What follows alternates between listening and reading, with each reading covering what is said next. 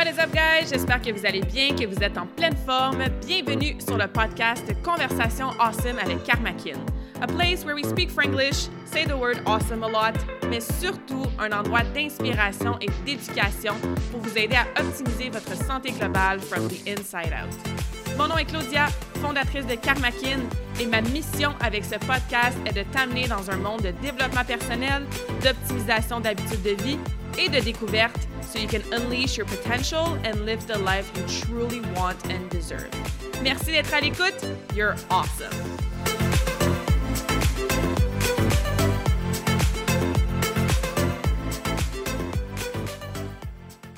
La conversation d'aujourd'hui est triplement awesome parce que, bon, il y a moi, mais il y a aussi non seulement un, mais deux invités spéciaux que je veux te présenter aujourd'hui.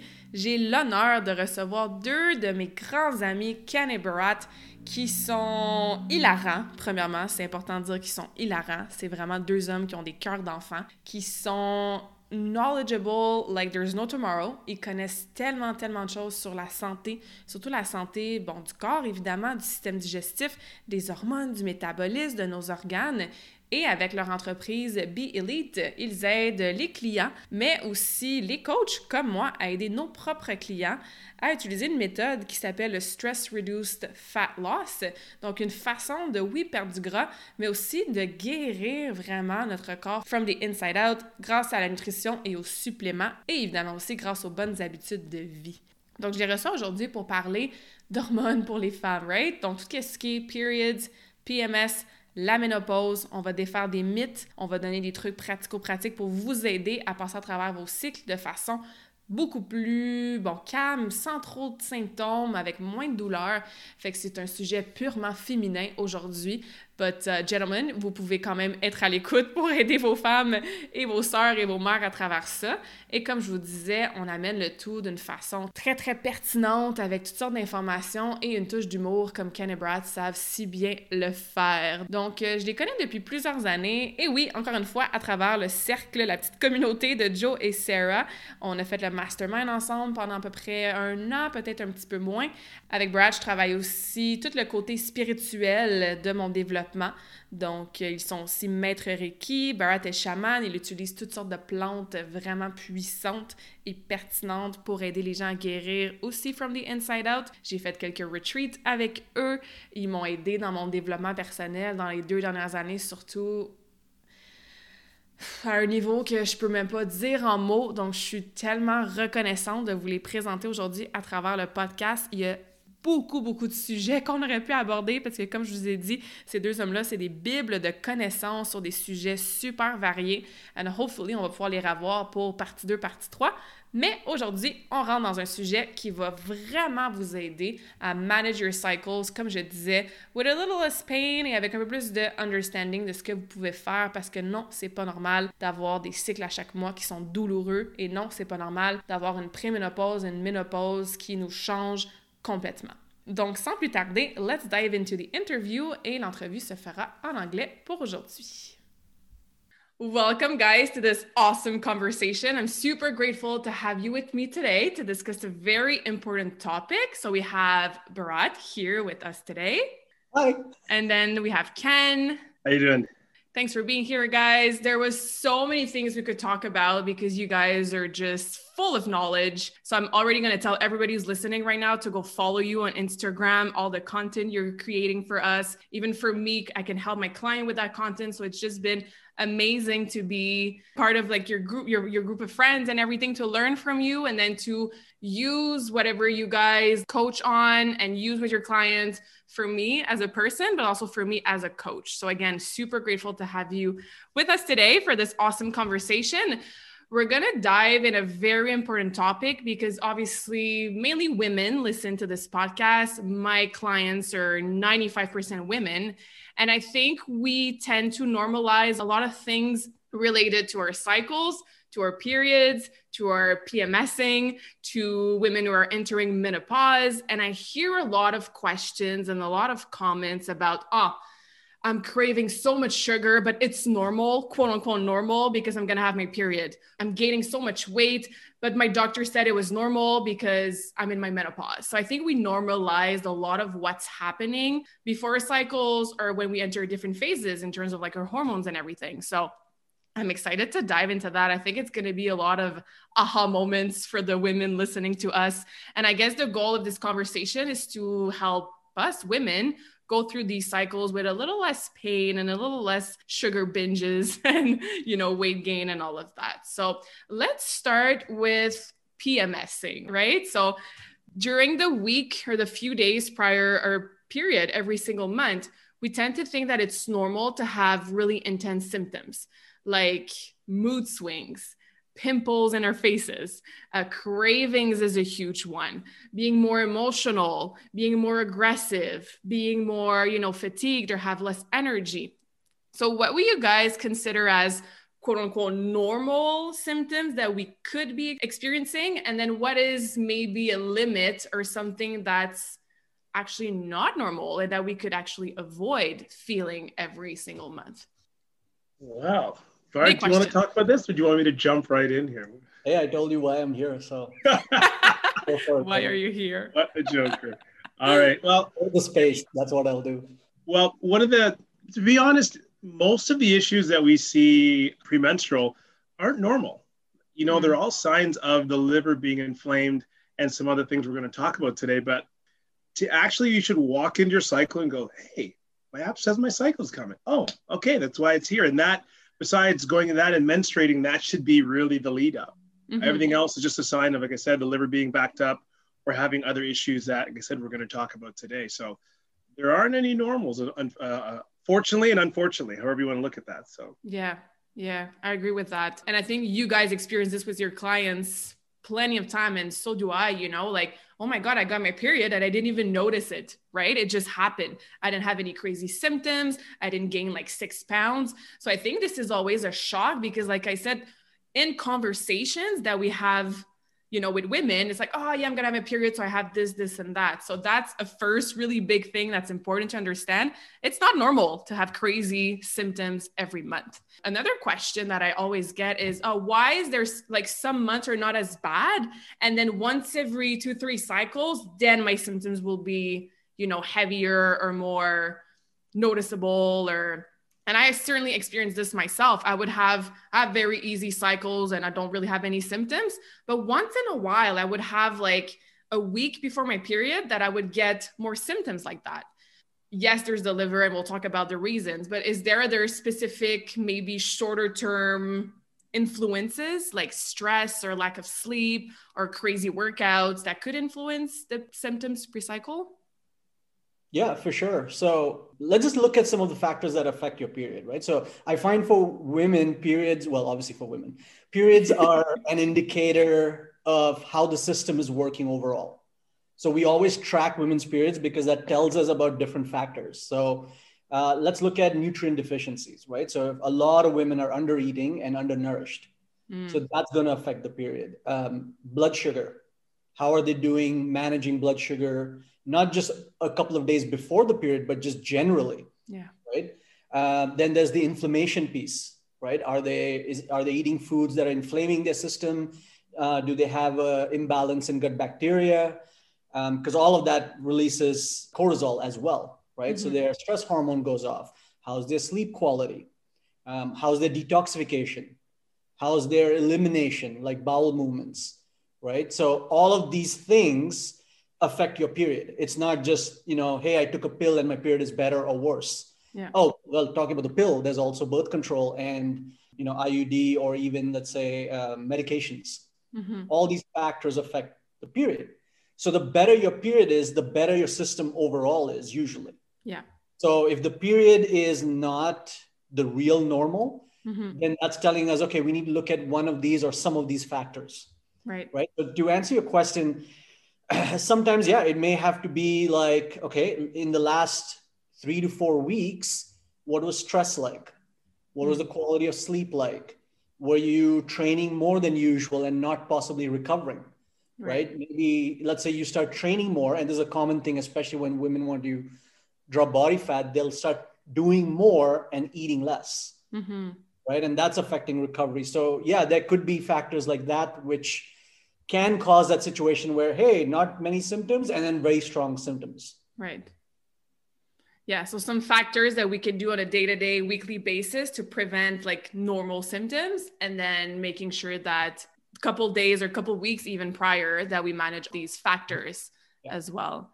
You mentioned inflammation, which is part of so many issues in terms of your digestion, uh, illnesses, just being sick, having brain fog. I mean, that factor influences so many things in our health.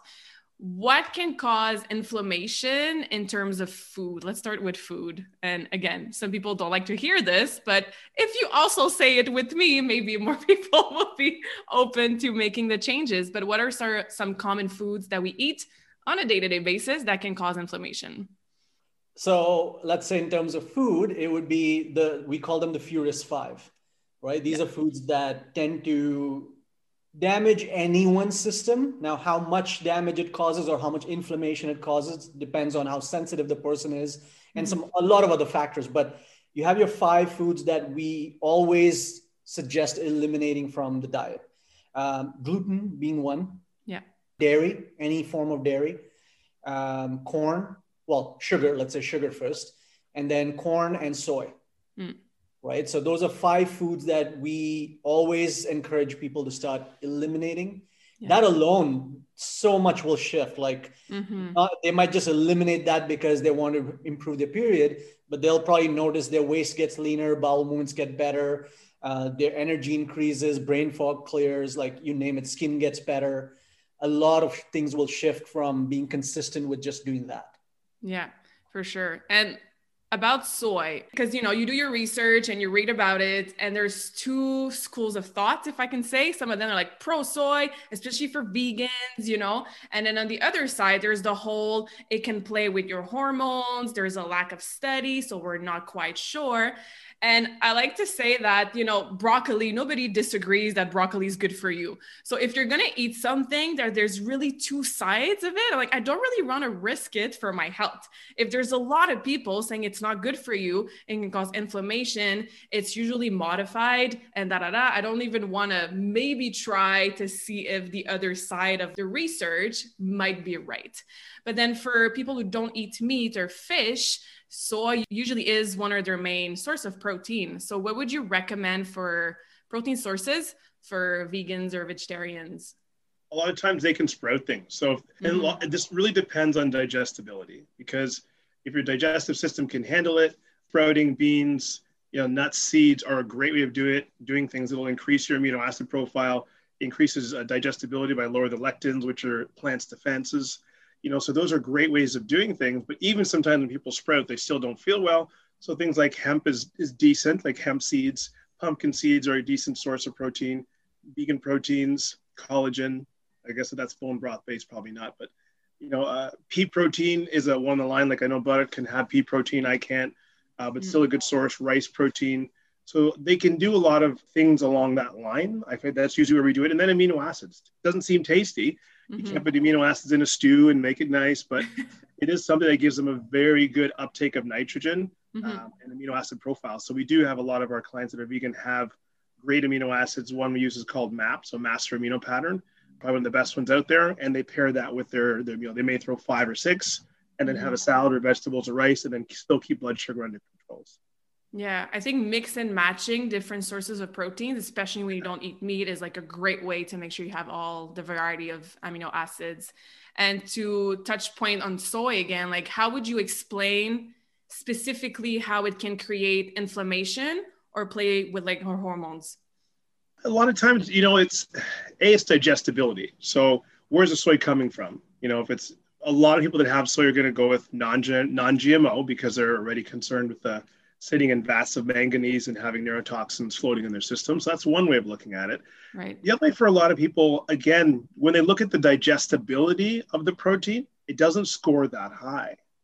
The mm. protein in soy is amazing. When they when they rank it against like chicken or anything else, it's ranked very high, almost higher actually. But the digestibility, the way the body can break down that shell and actually absorb it, it's hard for our gut to do so. So mm. it does cause a lot of dampness, a lot of like, you know, cold system in the body, which is more mucus, more fluid. And again, that's not great because now the walls of the intestine are going to get a little bit more leaky and yeah. we have a little bit more issues. And that's really what we saw. We, although we were told when we were, we were taught not to have soy, it was in our own practice with our clients over the last two decades. We just saw it. Mm-hmm. When, when we used to do a lot of caliper testing, remember that about it back in the day, we caliper tested for the first probably 15 years of our life. So clients having soy, we would just see hamstring and, you know, and leg measurement just going up mm. every week. So we were like, okay, this isn't just what they're saying. This is what we're seeing. Big thing for a lot of people to look at is sometimes you do need to experience it and go, okay, I'm going to have soy for three months and see what happens in my body. Right. So, mm-hmm. yeah. If anyone wants to look deeper into that, there's a really good book. It's called The Whole Soy Story. The Whole Soy Story. Yeah, it's fantastic. Okay, thank you for the recommendation. Okay, so we know what not to eat to to help inflammation. Is there anything that we can add to our diets or eat more of the week before our periods to make sure that the cravings don't go through the roof and that we can stabilize like you said blood sugar, inflammation and all that? Yeah, for sure. So, I would say not even just before like the week of the period or before just in general. Period. Generally, I think women need to add certain foods that they don't eat enough of. Mm-hmm. Um, I would definitely say proteins, especially like red meat, wild game, those need to increase for most women because they have nutrients in there. Besides protein, there's so many other nutrients in there that helps with blood sugar detoxification, liver function, all those things. So that's really important. Um, healthy fats, right? Mm. Uh, I think a lot of people know healthy fats are good. Yeah. But I don't think they eat enough of it because I think there's still that fear of I'll get fatter or mm-hmm. I'll put on weight. And even if they do, then it's usually the same, maybe almonds and olive oil. And maybe coconut oil is a little popular now, but I think just increasing the variety of fats with, you know, let's say grass-fed butter, grass-fed ghee, beef tallow, using variety of other oils as well, avocado, olives. Uh, a lot of people don't realize olives is great fats. Mm-hmm. So improving that fat profile in the nutrition, super important. Uh, but then uh, one strategy that we use for women is the week leading up to the period and the week of, we start increasing their carbs. Mm-hmm. They have higher carbs during that time, and then post that they can come back down.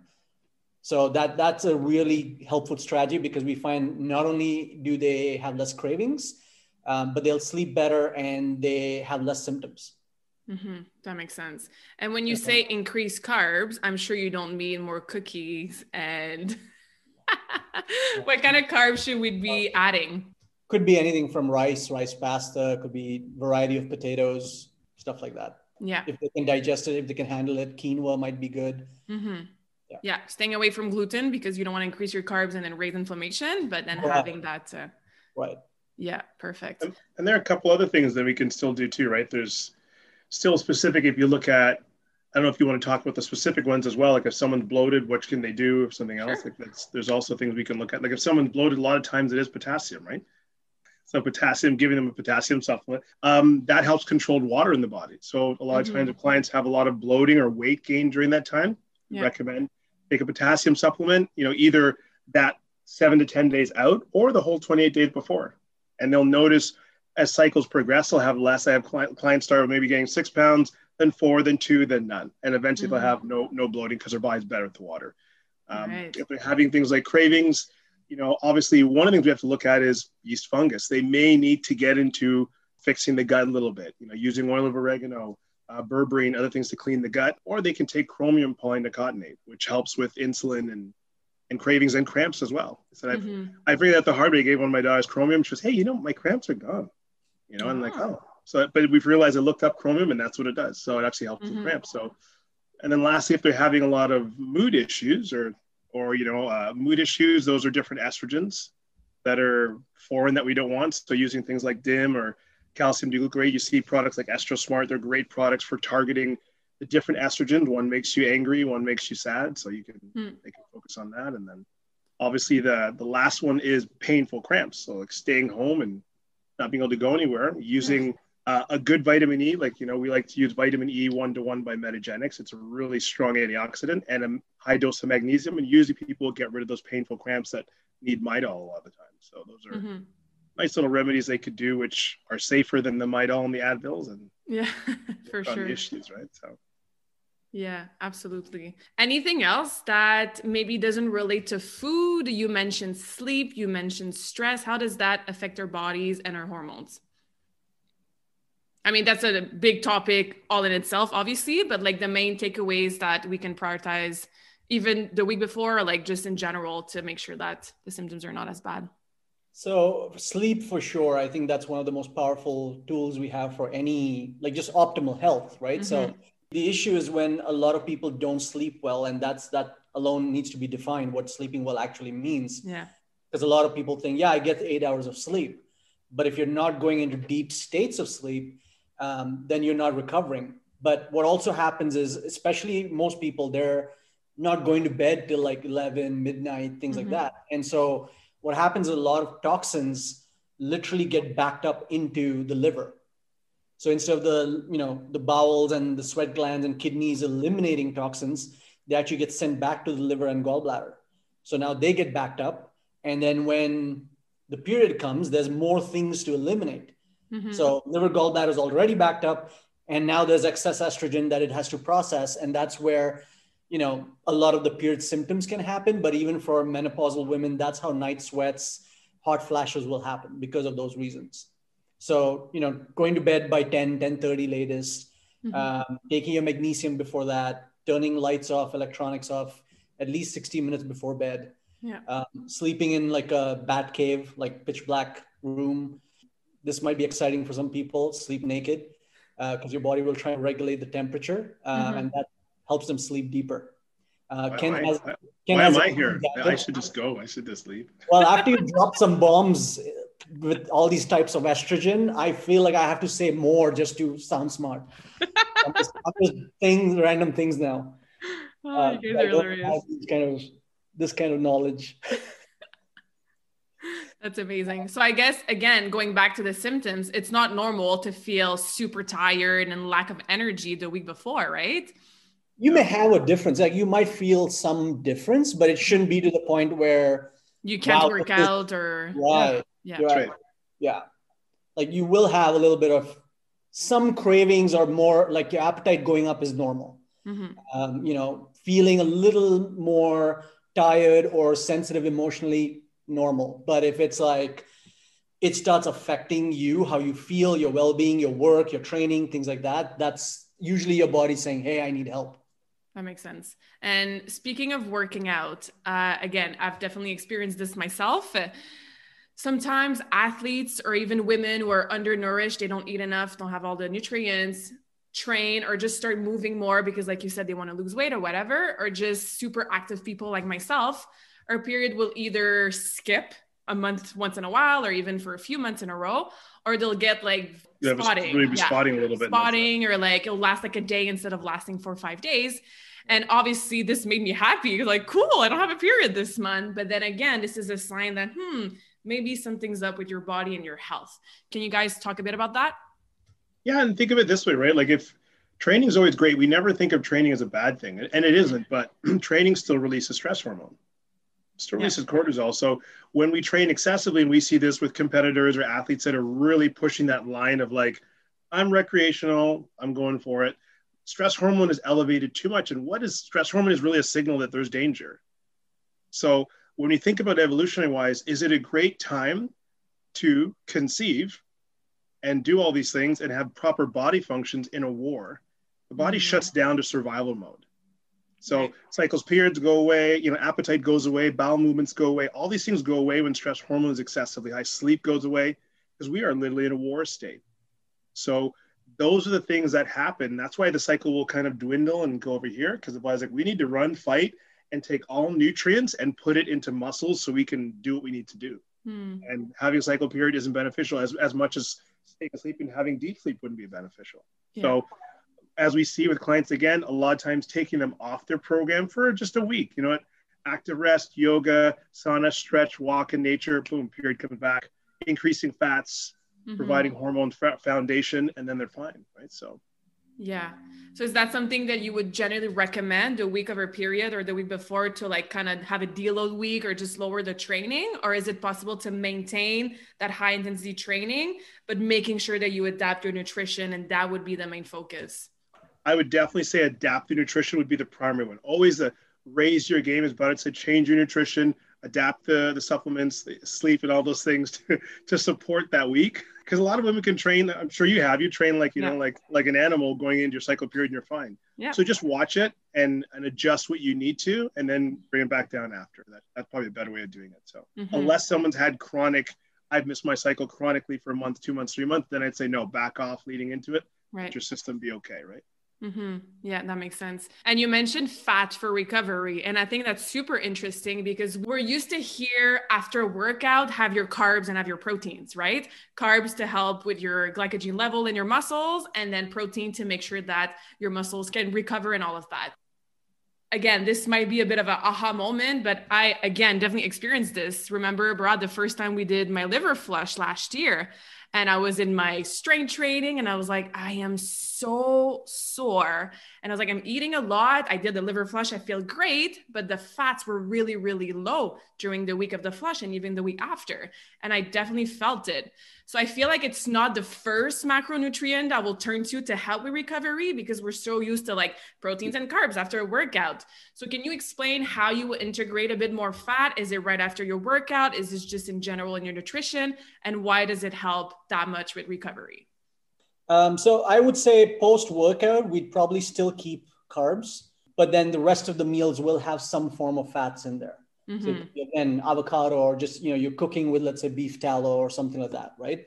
But if you remember also when we were working together, one of the things we looked at when I said, "Hey, show me your training program," and I was, was like, a little crazy. Yeah, I was like, "Why are you doing all this?"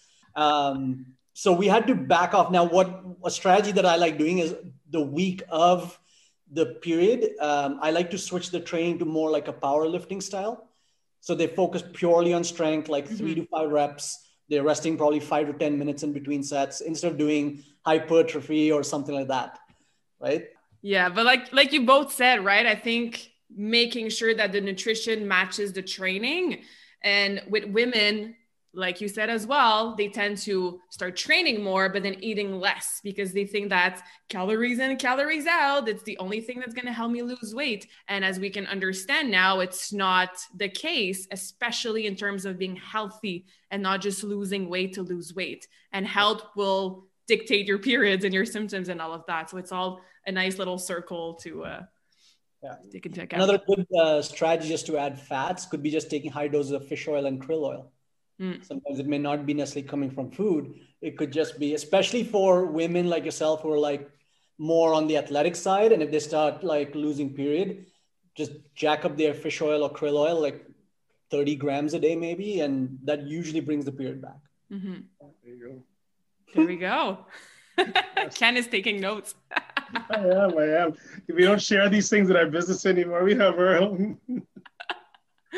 That's amazing. Um, so if we switch gears and then go into more like menopause talk, because I feel like it's going to be quite some similar thoughts or, you know, the liver inflammation and all that.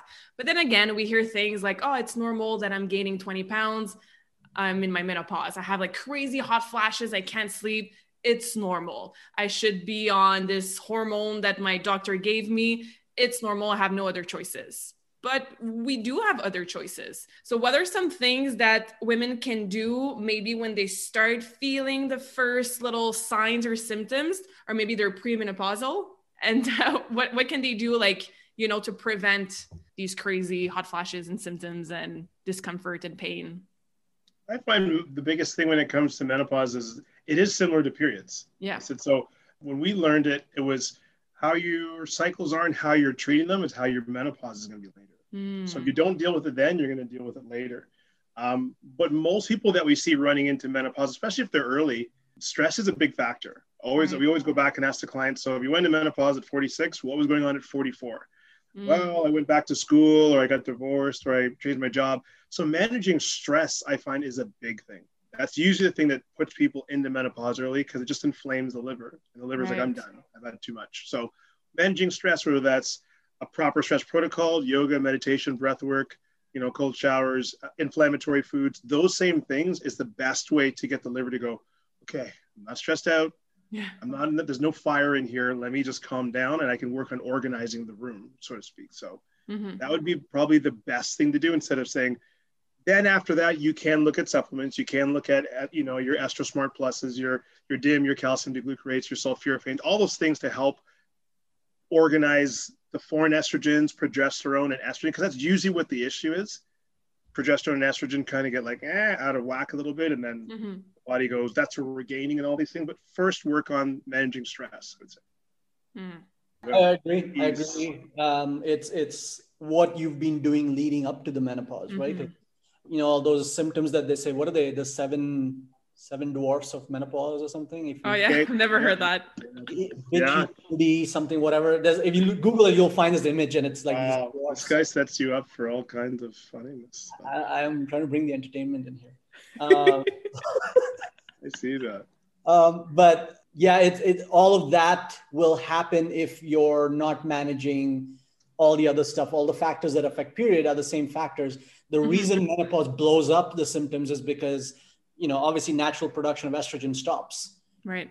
And women don't realize how powerful estrogen is. Mm. Estrogen manages so many things from your thyroid to your cholesterol to your blood sugar, things like that. So, such a powerful hormone, when you stop making it naturally, everything that was off balance is just going to go worse. Right. So, that's why those then, those obvious, all those symptoms start. But it's, it's rarely the menopause that did that to them. Those, those were things already happening for years. It's just like an amplifier. Yeah, that's right. right. That makes sense. So, what if somebody's listening to us right now and they're already in menopause and they did not take the time to prevent, manage their stress, sleep better, da da da? What can they do, like while they're in it, that could help them go through it with a little less pain?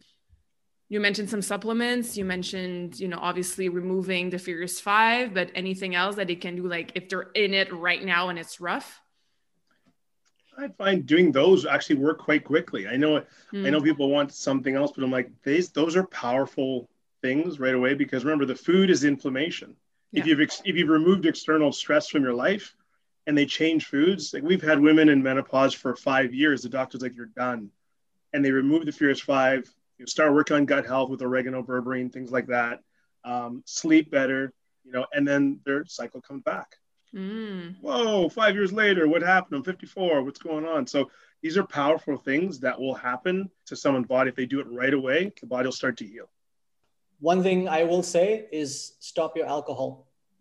Mm. Most menopausal women that, at least I don't know about Ken, but I've had almost, I think every menopausal woman who's having strong symptoms uh, drinks wine almost every night or a few times a night. Yeah. They need to cut that out. Like it's that alone will make a big difference. Absolutely.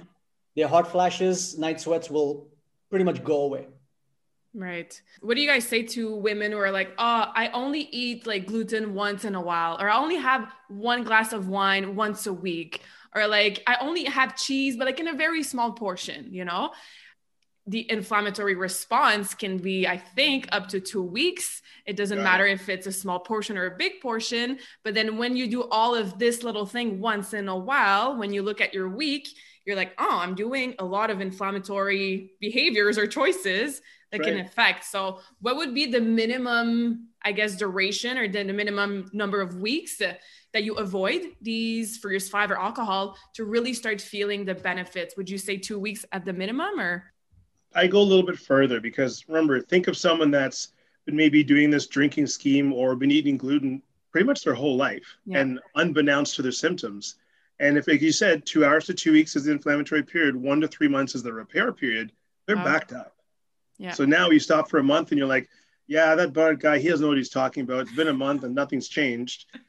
but they may need at least i find anywhere like two months is where people really can calm that down mm. and get a mm. real good picture anything sooner it could be you it could be not but two months is a, a pretty safe period to go okay my my, my system's going to start changing clearly i'm going to see that yeah I think it gives your body a chance to feel what it's supposed to feel like when it's healthy and not inflamed. And that's why I always tell my clients, you know, when we remove these foods and they're freaking out, I was like, well, give your body a chance to feel how it's supposed to feel when it's top shape and working well and digesting well and you don't have these crazy symptoms and crazy issues and then you will feel empowered to then decide if it's worth it to have that glass of wine or that bread, you know? And then when you start feeling how you're supposed to actually feel, you don't really want to go back to eating these foods or feeling like that. So Absolutely. I think it's maybe hard because it, you know, it's habits. Like you said, it's stuff we we do for, for mm-hmm. years, but then giving ourselves the opportunity to feel how we're supposed to feel and to have like easier periods or like yeah. a nicer way to move into menopause, I think is all worth it, you know? They'll they'll get leaner as a side effect. And I don't think anyone's complaining about that. Hmm. Yeah, because weight gain in menopause is again a normal thing. Like, oh, it's normal that I'm gaining weight, you know, and they're being told that it's normal, but no, like you, sh- you should not have to gain weight because you're in menopause, you know, quite the the opposite. Absolutely. Mm-hmm. Awesome. Anything else you guys want to share, add in terms of hormones, periods, stuff we can do, not do, menopause that could help? I think a lot of times look at how when you people always focus on the giving up part, and I always mm. say over the how many years have you been having the wine or the cheese or the stuff that you shouldn't be, and your body's been like doing it. It's like it's in this like war. It's taking the shots for you. It's trying to heal and sometimes we have to give things up for a short period of time so you can have it forever. You know, so you can go back to your wine next year and drink it for the next 20 years and look the way you want and have better menopause and have better everything, you know. So giving it up for a summer or for a period of time is a small a bit of exchange for what you're probably going to get and what you've been giving it to, right? So mm-hmm. try to have I think having that perception is important, right? So otherwise at some point someone will come to you in a white coat and say, Mr. So and so, you can never have it again, you know, because your system, you know, so yeah. we want to stop it before then and heal. And then next summer, you're back. You're back at it in, with a better system, hopefully. So, mm-hmm. yeah, smarter choices, better system, a healed body as well. So then you can handle these things in moderation and not right. get your system go through the roof. That's right. Mm-hmm. Bharat, anything else you want to add on the topic? I just want to tell people to start doing these things before they even start considering, you know, taking medications and hormones. And I know women who are trying to like push these symptoms and they're like, hey, I'm going to do some progesterone. Hey, I'm going to do this because my doctor said this or my naturopath said this. And they're just, it's it's actually backfiring and it's not letting them move forward. Uh, mm-hmm. At least that's been my experience with a lot of women. Actually, some of them are not even menopausal they just yeah. need to take time to push the inflammation down, pull a lot of the uh, toxins out of the system. Uh, but because they're still struggling with the symptoms, they're like, I need to find something, which I understand, but it's, I know clients right now who are like suffering even more because they've, you know, done progesterone now. Mm-hmm. And the body's not responding very well because the system's backed up yeah and it's a new variable they're throwing in there right so mm-hmm. um, not saying those things cannot help someone and they're all bad but i would suggest do these things as foundation first before you go down that path or even if you do go down that path don't ignore the foundation yeah yeah, I always say, you know, if you walk in a house and like it's on fire and you come in with your glass of water and you just throw the glass of water on the fire, I mean, it's not going to make the fire worse, but is it really going to help? I feel like sometimes that's the same with like the detox tea or like the miracle pill that or like you know that pill that your doctor gave you. It might it might not you know make it worse, but is it really gonna help if you don't focus on what actually caused the fire? I think that's a great way to see it as well. absolutely. I think I learned that from you guys actually that analogy. oh, no, that was well said. I'm like I'm going to use that myself. So. Okay, well, you can use it with your clients. I will now. So amazing. That was super helpful. Um, where can we follow you if we want to reach out, ask some questions? If there's any women listening who need more help with that, how can they reach out to you, follow you, creep you out on uh, social? I think both of all of our uh, Instagrams are all B underscore elite. And then you'll see us pop up, whether it be yeah. underscore Bharat, B H A R A T, or underscore Ken. We even have a, uh, a student underscore Kaylee who works for us now. She's awesome. Yeah, she is. Um, so we have, we, you know, there's a, a lot of great ways they can find us. Info at belite.ca is a simple email to fire off to us, and uh, we will get that. Awesome. I will put all of that in the show notes. Uh, and I finish every interview with uh, one question for all my guests. I love quotes, as you may know or maybe not. So I ask my guests at the end of every episode, what is one of your favorite quotes and why? It doesn't have to be related to today's topic, but any quotes that you like to live by, or a mantra, or an intention, and why? Uh, for mine, would definitely be now is not forever. Just from experiencing that myself, going through challenges in my life, realizing at the, my lowest times and my hardest times that yeah, someone told me that now's not forever and things always change. You know, mm. things always got better, and you look back and go, wow, it was just such an, a horrible things seem so dead end there and they're better. So even for clients now, I tell them that when they're going through things, now's not forever. It will get better. Mm-hmm. I like that. Bharat? Geez, I need like 10 minutes to think about this. I know, uh, I put you on the spot there. The first one that pops to mind. I will say that's by Ram Dass. Are you gonna say it in English? So there's like, so you speak ten languages. You're gonna say ah Gujarati, whatever. I could have made it someone right. Like, it sounds so freaking intelligent. Anyway, the point is, uh, I would say what Ram Dass always says: love everyone and tell the truth. Mm-hmm. Um, that's been like a guiding mantra for me. So whether things are great or challenging or conflicting, uh, it's it's a good principle to remember. Yeah, it's a hard one to live by, but it's a great one to remember. Amazing. Well, thank you guys. This was awesome, and I'm sure it was super helpful for our listeners. Really appreciate your time today. Thank you. Thank you. Thank you. J'espère que cette conversation awesome t'a inspiré. Et d'ailleurs, I would love to hear back from you. Rejoins Karmakin sur les réseaux sociaux and tag me in a post pour partager ce que tu retiens de cet épisode. Je serais vraiment grateful aussi si tu pouvais me laisser un rating and review pour le podcast. Ça me permet d'avoir un impact positif sur plus de gens comme toi. Merci beaucoup d'avoir été à l'écoute and until next time, je te souhaite une journée awesome.